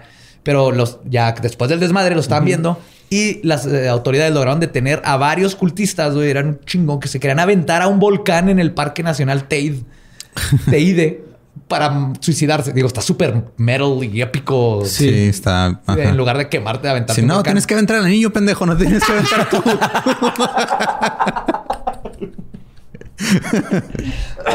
no seas mamón. Ay, güey. Ya hasta donde sabemos, eso es lo último que se sabe de la orden del templo solar. ¿Pero si se echaron al volcán? No, no, los, detuvieron antes, pero su plan era ir caminando y luego aventarse al, bueno, pasar Mordor y luego aventarse al volcán. y este, hasta donde sabemos, ahí acabó la orden, pero pues estos cultos nunca sabes. Siempre hay cismas y se hacen otros templitos. Y lo, lo que me da miedo de esta manera es que literal eran una orden secreta hardcore. O sea, nadie supo nada de ellos hasta, que, encontraron los cuerpos. De estas formas así. Y luego ya fue, ajá, o sea, luego fue como trabajar de, ahí hacia atrás para entender. Y todavía se sabe bien poquito, güey. Se sabe por entrevistas de ex miembros, se sabe por las cartas que mandaron, algunos de los documentos que estaban en, los cuartos. Pero fuera de eso, no se sabe muchísimo más. Entonces, eso los hace mega creepy, porque aparte, si existen ellos, cuántos cultos verdaderamente secretos y así pueden haber. No sabemos, no los quiero asustar, no, pero no se metan. pero sí me hace pensar, eso es lo que puede pasar cuando un culto esotérico se junta con un culto suicida. Simón. Métanse al grupo de leyendas legendarias 2.0. está bien chido. Ahí sí está chido. Ahí no hay. Todavía no hay fecha. Sí, deberíamos cambiar el nombre, ¿no? Ya el grupo. Sí, hay que quitar el 2.0, creo que es hora. Sí, creo que cuando tumbaron el primero no había ni el 10% de la gente que hay ahorita. Es hora. Y os espero les haya gustado la historia de la Orden del Templo Solar. Está muy denso, güey. Sí, güey. O sea, es que eh, los de los cultos siempre me dejan así como más cuando o sea, cuando logras convencer a tanta gente de que se quiten la vida, es de what the fuck, güey. Que le quiten la vida a sus hijos, que maten un bebé con una estaca. Está cabrón. Está horrible, güey, que los que puedas convencer del que está bien lo que están haciendo. Que se dejen hacer lo que les hacía, Que deje cómo rompía matrimonios y luego los hacía tener sexo con otros y con él. Y, la gente se deja, pero todos los cultos hacen. Hay club swingers, güey. Ya nada más vayan ahí. no tienen que matar a nadie, güey. Es puro amor. Lleven su propia toalla nomás. Y ya. su propia toalla. Ojalá León Larrey escuche este capítulo, güey. Ya está, güey. Es lo único que he pensado, güey. Que León escuche este capítulo, güey. Y haga un disco Solsticio 2, güey. Así, no, no sé cómo se llama. Que taguearlo ahí, güey. Hashtag la Que llegue este, este capítulo León Larregui, por favor. Mira, tenemos algo en común. Mismas iniciales. LL. Ajá. Ajá. Es para que no haga un culto de esto, ¿verdad? Porque seguro está haciendo uno. No, para que haga un disco. Para que haga un disco, ajá. Ok, también. Y ya no brille. Creo que lo querías advertir del, de las falacias de los cultos. Es que sí está bien feo, güey, ¿no? Acá el, Es que, bueno, entiendo la droga, ¿no? Que, que los drogan y por eso sueltan todo, pero pues no mames, güey, controla la carnal, ¿no? O sea. Es que no, eh, son pedacitos, güey, pero imagínate dos, tres años de ese tipo de abusos entre droga. Y luego llega un punto en donde, aunque te des cuenta que es abuso psicológico acá. Ajá, si lo dejas, te estás aceptando que es un pendejo. Porque cómo me, cómo me dejé a pendejar tanto tiempo y entonces como que hace un clic tu cabeza donde empieza a aceptar tu nueva realidad. Por eso son bien peligrosos los cultos. O sea, literal, te lavan el cerebro. Y de hecho, para sacar gente de cultos tienen que hacer todo un proceso psicológico para quitarte esa, esa programación, desprogramarte. es, puedes programar a una persona. Se llama religiones. Sí, ma. Pues qué feo. Horrible. Sí, güey. Así que mastúrbense, nadie los está viendo. Allá en el cielo. y si, Tal vez quieren que los vea, que sea con consentimiento. Sí, exactamente. Sí. Todo con placer y consentimiento. Eso es lo que iba a decir. ¿Consentimiento o con consentimiento? Con los dos. Ah, Sí, porque si lo haces así a las secas, pues nah, no está tan chido. Pero ya con sentimiento acá. Ahí está, ahí está el primer single de La Reggae, güey. con sentimiento se va a llamar. Qué horrible. Eh, digo, no leo una reggae.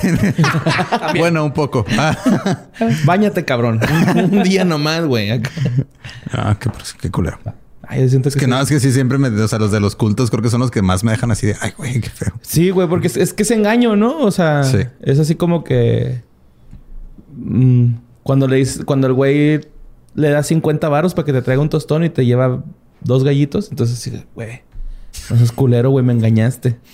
Siento que es Ajá. eso, güey, es un engaño totalmente, ¿no? Qué, qué bueno que encontraste una manera como de aterrizarlo a lo que conoces.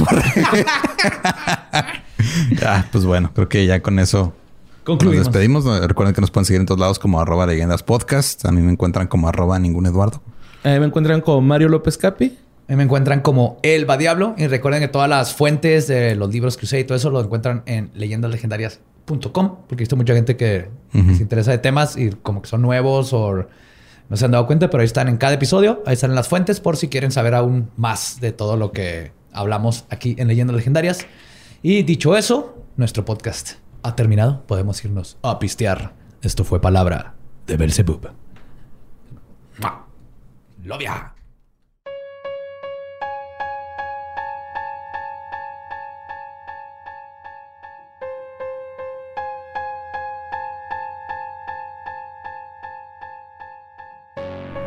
Y esa fue la Orden del Templo Solar. No uno de los cultos más hardcore, pero sí uno de los más misteriosos y secretos que han existido. Que no sabemos si siguen por ahí. Ese sí fue un culto oculto. Un culto culto. Un culto oculto de No tomar semen. Ajá, un chingo. Putero. Tomar Sí. un chorro de semen. O sea, ¿cuán- ¿qué, qué define tomar demasiado semen? O sea, ¿cuál, cuál es el como la medida donde digas, no, ya es demasiado semen? O sea, hay, eso, eso está este, insinuando que hay una versión, bueno, una porción aceptable de semen que puedes beber. Estoy totalmente de acuerdo. Creo que creo que es esto un es un lugar donde no debemos de meternos porque Mm. no somos expertos. Exacto, no somos eso. expertos. ¿Ha de ser un que- shotcito? un shotcito. Ajá, un shot así, un caballito. Un cum shotcito. Un cum shotcito. Con chocito, ese es el Sí, güey, eso ya es demasiado, ¿no? Ahí sabes que ese es así el ok. No hay nada extraño con un cum shotcito. Ajá, sí. Ya Ajá. dos o tres, ¿qué está pasando? Ya. No tiene que ser, no, no que sea malo, pero ¿qué está pasando Ya aquí? te medio asquean, ¿no? Como que ya. Maybe. Tal vez. Mira, no somos expertos. Eh, nada más también les queremos decir a la gente que está en YouTube y Patreon arriba del nivel, del nivel apóstol de Poquianchis en adelante. que es el Ajá. segundo nivel en adelante. Eh, van a tener su acceso gratuito a el, Yes. el desmuerto reanimado. Se les va a enviar un par de días antes del show. No se preocupen. No tienen que comprar otro. Si se quieren unir, tienen de aquí hasta el 29 para unirse. Y aparte de ver el contenido exclusivo, llevarse gratis el, desmuerto reanimado, que creo que lo desquita. Porque Sí, totalmente. Sí, güey. pues porque son que es el de es el de 5 dólares, 100 pesos, es el segundo nivel. Ajá. Te llevas el desmuerto ya incluido y aparte puedes ver todo lo demás. Oh, sí. que hay está mucho, ahí guardado. Mucho de más. Puedes ver el, el anterior, el desmuerto original y puedes ver las cosas que no quedan en los episodios Exacto. y otras cosillas que subimos ahí de repente. Y este también te les queremos anunciar que vamos a estar. Bueno, hace poco eh, estuvimos aliados con unos proveedores que estuvieron vendiendo mercancía temática de leyendas y vamos a estar como que eh, trabajando con nuevos y nuevos proveedores y pequeños comerciantes cada cierto tiempo. Sí, Entonces nos ya los de las salsas y las, y las botanas, el toro estuvo bien chingón. Ellos ya este terminaron su terminaron ciclo, su ciclo. espiritual. Ajá. Y ahorita vamos a empezar con la venta de termos térmicos. Sí, para los clamatos. Y es Le puedes poner lo que ¿eh? quieras, pero yo lo uso para clamatos todos los domingos. yo soy un hombre de el domingo es clamatero. Que es son, mi desayuno. ajá, son personalizables. Ustedes va- van a tener logo de leyendas. Pueden personalizar y si quieren ponerle su nombre o esas cosas. Y todo puede ser eh, encontrado en las páginas, en el Twitter y el Instagram de Master Láser, que es Mama Master Láser. Está bien chido. ¿eh? Sí, con Z láser. No, no, con, ¿Con ese. ese? Ajá. Todos modos, mira, un recordatorio para yo que voy a subir esto, aquí lo voy a poner. Ah, bien, sí. Ah, Ahí se pone. Y vean, neta, Ah, se ve chido, ¿eh? les voy a contar una historia. Dejé ese vaso mientras hacía jardinería en el sol. No lo pude agarrar de lo caliente que estaba. Tuve que usar una toalla. pero el clamato estaba frío. Sí, mo. helado. Todavía había hielos ahí adentro. Están bien. Sí, están bien chidos. Están bien Yo, chidos. yo lo dejo en mi buró y al día siguiente todavía tiene hielo, güey, porque yo le echo, yo le echo hielo a mi Sí, agua siempre. Porque aquí hace calor. Y Entonces van a, estar, van a estar todavía. disponibles por tiempo limitado con Master Laser también. Entonces, cada vez hay más cosas. Sí. Recuerden eso, son efímeros. Ajá. Efímero. Qué bonita palabra. A la gente le gusta más esa palabra. ¿eh? ¿Se nota que estudiarte? Sí. Un chingo. O sea, no sé qué significa efímero, pero, Pero hay que usarlo usarlo. Porque Ajá. tengo Un licenciatura chingo, güey. en usar efímero. ¿Sabes qué fue efímero también? ¿Qué? La pérdida de otra fuente radioactiva de iridio 192. ¡No! que ya encontraron una tapa, ¿no? Se la robaron en Sonora y la encontraron en Tlaxcala, güey. Ah, cabrón. ah, cabrón. Ah, no, creo que esa fue otra, ¿no? O sea, ya- Puta madre. No, esta fue en el Estado de México. La de Sonora fue la que dijimos la vez pasada. Ajá, este es en el el Estado de Estado de México se perdió una el 3 de octubre y luego la encontraron en Tlaxcala. ¿Su completa? No, o sea, encontraron Tlaxcala y luego ya encontraron. Usaron la fuente radioactiva para, Para encontrar Tlaxcala. Para hacer visible Tlaxcala. Ajá, pues, de hecho, ya cuando la encontraron dijeron, ah, no, güey, es que pues, tenemos que hacer, operar las escaleras eléctricas con alguna fuente de energía, güey. Es lo único que ve disponible. ¿Y a poco lo encontraron completo? Sí, ¿No antes tenían, tenían un chingo de ratoncitos, va, caminando así en bandas, güey. Y ya les llevaron su iridio. Sí, estaba entre la carretera de... En la carretera de entre San Felipe y San Marcos en Tlaxcala. Y... Pidiendo lo raid. encontraron. Ajá. San Felipe. así... Muy bonito San. Felipe, güey. ¿eh? No conozco. Ni yo, pero... Suena a esos pueblos bien bonitos, ¿no? Así de... Que hay una señora así torteando y la chingada. Que huele a tamal cuando llegas. Y esa fue otra fuente. Creo que cada semana, o sea, cada mes mínimo nos mandan una o dos que se roban. Aparentemente es, un es una epidemia. Yo había leído que en la Ciudad de México, así como en seis meses, hubieron, no sé, 20 casos. Era un chorro. O sea, es como... Pero creo que por alguna razón ahora los están reportando. Antes nomás no los reportaban. Ajá. Ya no, más bien antes, o sea, los reportaban, pero nadie tenía de referencia el cobalto 60. Sí, y de nadie entre pasaba la fans. Entonces era de, ah, pues, pues está pasando esto que no entiendo. Ahora ya más o menos entienden qué podría pasar. Nomás los expertos están así, ¿por qué no se preocupa la gente? Sí, los no lo expertos y los fans pasando?" de leyendas. Ajá. y este, otra nota que me estuvieron mandando mucho, esta me la estuvieron mandando por Instagram. Era de Carlo Acutis. ¿Te llegó esa, güey? Carlo Acutis. Un güey, este, italiano que se murió en el 2006 a sus 15 años. Oh, el, Iba a el ser, impudrible o algo así. Ajá, iba a ser beatificado porque su acutis sigue intacto. Sí, que trae, trae jeans y, y papos. Simón. Ok, es un chavo, un chavillo de 15 años Ajá. que eh, era de los que forza su religión ante otras culturas. Ok. Evangelizador. Ajá. Y se murió. Y luego su cuerpo no se ha podrido. Entonces, eso es suficiente para hacerlo. Bueno, eso más un milagro Ujú. Y lo van a hacer este Beato. Beato. Ya de Beato pasas a Santo. Beato es como pasas a abajo de primera división y luego ya tienes chance de subir a santo. Ajá. Órale, ¿eh? El asunto es de que, según el obispo de la ciudad italiana de Asís, Domenico Sorrentino, eh, el cuerpo se encuentra en el estado normal de transformación típico de la condición post-mortem, ya que estaba embalsamado. Y su cara es de silicón, güey. Es una máscara. Le puse una máscara Ajá. para... No mames. El rostro del joven fue reconstruido con la ayuda de una máscara de silicona hiperrealista. Por eso se ve como si no Mentirosinis. Canallinis. Entonces, este, ya pues todo- muchos, muchas tías están compartiendo esta nota en WhatsApp y todo eso de... Sí. No, "Ah, tía. miren", ajá. Y, pues, no. Tía, es una máscara. La máscara de látex. Para el muertito. ¿Estás bien, Es una marca de, de ropa. Parece que viste algo. Sí, Más- más- máscara de látex para el muertito. ¿Es una, una marca de ropa? Sí, Es una marca de ropa, güey. Sí. ¿No? Que, que ese fenómeno de, de que la putrefacción este, se detiene es, es normal.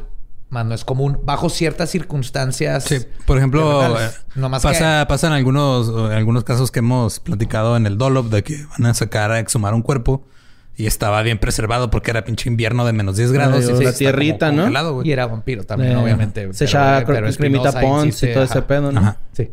Pero sí, no sabía lo de la máscara de No es cremita Pons, güey. Es El ácido hialurónico es el bueno, güey. Ah. Prende algo. Sí. Coicochan sus piernitas para que no haya varices. Sí, pero, pero, pues en sí, eh, digo, la iglesia lo agarró, dijo, ah, va a ser beato y todo, pero pues... Es que necesitan sus la demográfica de los teens y por eso lo Ajá. tienen con jeans. Dijeron, este va a ser el santo teen, Ajá. santín Santini Santín. Ajá. Ahí le rezas para que te haga caso el chavo del salón o la chava del salón que te gusta. Siempre y cuando sean del sexo opuesto, porque en los catolicismos no se vale que sea del mismo sexo, ¿eh? Jóvenes. No. No, le van a rezar a Santini para que te consiga a tu pareja del mismo sexo. No, eso no le se puedes vale. pedir para las otras cosas. Ujú. Y pues eh, aparentemente va a ser beatificado el 10 de octubre, o sea, es el sábado. No sé cómo funciona eso, si hacen... Ah, el... El milagro está bien chido, güey. Ah, eso quería, preguntar. Ajá, se me- se me olvidó mencionarlo. El- el- Le, le- le recuperó el archivo perdido de la maestría a un chavo de prepa. Nah. En el 2010, un niño brasileño que padecía de una rara anomalía congénita que lo hacía vomitar todo lo que ingería, acudió a una reliquia de Acutis pidiendo que lo hiciera dejar de vomitar. El niño efectivamente dejó de vomitar. ¿What? Se curó de su condición. De, de vomitar. Ajá, de vomitar. Vomitaba por todo y luego vio al cadáver y ya no vomitó. Ya me la estoy creyendo, no mames, güey. Y hasta cuando te sientas bien culero de cruda, rézale a Santonino. A Santín. Santini. Ah, Acutis, ajá. San Carlo Acutis. Va que, va que dejes de vomitar. Suena, Eh, suena al burro italiano, güey, ¿no? En vez de canonizar al Dogface o algo así acá chido, algo así bonito. Te tiene el que morir. Dogface. Máximo respeto. al Máximo Dogface. respeto a Dogface, ¿no? Sí lo había Dogface porque... Y su juguito Ocean ve. con vodka, güey. A mí no me hace pendejo. Sí, claro que A nadie hizo pendejo, ¿tú crees que? A nadie güey. estaba tratando de hacer pendejo. Nunca negó nada, vodquita, güey. Un Ajá. pascualín ahí, leve. Y Ah. Fleetwood No, no. Mac. y pues bueno, este creo que ya eh, es todo por eh, todo lo que tenemos que decir. Son, fueron muchos anuncios esta semana, ¿no? Fue Desmuerto, nueva merch eh, y nuevas cosas. Nuevas radiaciones y ahora... Nuevo Pero creo que valió la pena para que lo puedan decir a las tías. Es una máscara de látex, tía. Silicón. Ah, ah, de silicona. Creo que es diferente. Sí, No sé sí, en sí, qué sí, cambia. sí. Tú eres el que hacía escultura, yo no, güey. Sí, es diferente el... el- Físicamente es- es- la silicona se usa más para máscaras y así. Pero el punto es que por dentro está pudridito como cualquier Sí, cadáver. güey, bien jodidote, ¿no? Sí. De la face. Ujú. Y sí, tú ves las fotos y sí se ve este raro. O sea, no se ve como que Como la esté naturalmente preservado. Eh, no tanto. Miranda Cost Group acá. Y pues ya, eh, muchas gracias por escuchar y nos escuchamos y nos vemos la próxima semana. Sí, feliz octubre. Empieza todo lo creepy y macaroso a ver películas de terror. Hay que ver disfraces. Hay que disfrutar este mes maravilloso. Y goth. Gothtober. Los amo. Good night. Bye. ¿Estás listo para convertir tus mejores ideas en un negocio en línea exitoso? Te presentamos Shopify. Tal vez no lo sabías, pero nuestro podcast More Than Mamis es un negocio y lo empezamos por supuesto para desahogarnos y hablar sobre la maternidad, no para convertirnos en expertas de ventas y del e-commerce. Así que sí, necesitábamos ayuda para vender nuestro merch y poner en marcha nuestra tienda. ¿Y cómo suena con Shopify? Llegó otra venta. Shopify es la plataforma de comercio que está revolucionando millones de negocios en todo el mundo. Ya seas un emprendedor desde tu casa o desde donde sea, Shopify es la única herramienta que necesitas para iniciar, administrar y hacer crecer tu negocio sin dificultades. Con Shopify puedo gestionar pedidos, envíos y pagos desde cualquier lugar, brindándote toda la información y estadísticas de tus ventas al detalle. Regístrate para un periodo de prueba con tan solo un dólar al mes en shopify.com barra sonoro, todo en minúsculas. Ve a shopify.com barra sonoro para llevar tu negocio al siguiente nivel. Shopify.com barra sonoro. Es año de jugar la trivia legendaria. ¿Crees que sabes más que Borre? ¿Crees que sabes más que Lolo? Prueba, prueba, prueba tus habilidades con la nueva trivia, trivia, trivia legendaria de leyendas legendarias. Disponible en Amazon.